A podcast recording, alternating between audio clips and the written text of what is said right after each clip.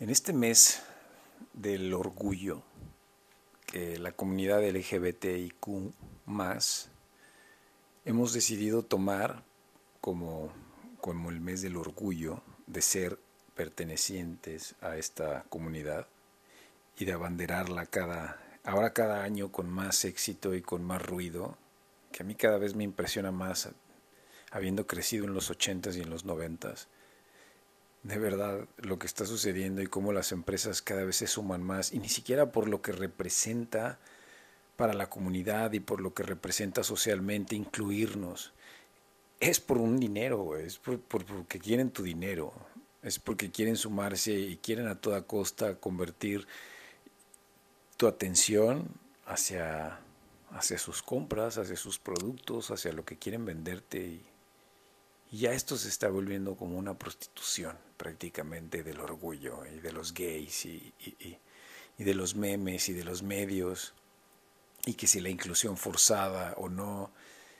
Al final, a ver, si estamos festejando la inclusión,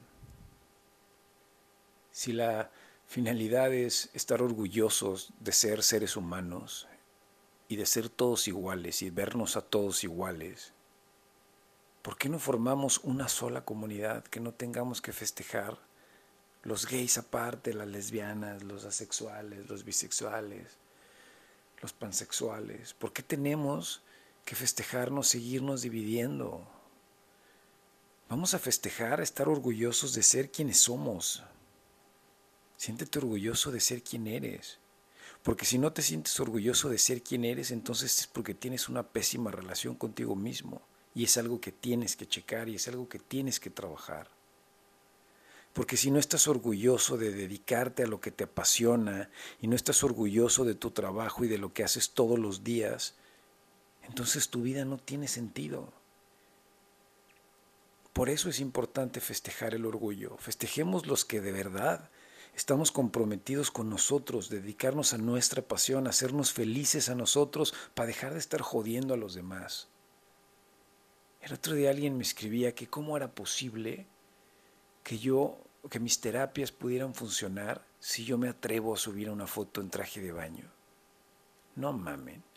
¿Cómo es posible que sigamos en el, en el 2022 pensando que si mi albañil o mi arquitecto o mi médico sube una foto en traje de baño es menos chingón o menos profesional en su trabajo? Me parece una pendejada. Me parece una estupidez que sigamos pensando de esa manera. ¿Qué tiene que ver el profesionalismo con la vida privada o con, o con los gustos? ¿Por qué tendría que dejar de ser igual de chingón un futbolista porque sube una pinche foto en traje de baño a sus redes sociales? ¡Qué estupidez! Dejemos de hacer psicoanálisis de banqueta y que si volteas a la derecha y que si la foto y que si no ves y que...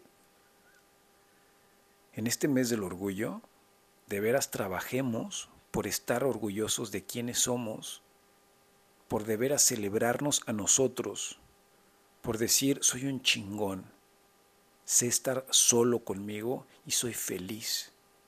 Me siento orgulloso de ser realmente quien soy, no nomás de ser joto, de ser lesbiana, de ser, me vale madre. Estoy orgulloso de ser quien soy, por cómo soy, por lo que le doy a los demás, por lo que transmito, porque me dedico a mi pasión. Eso es el orgullo.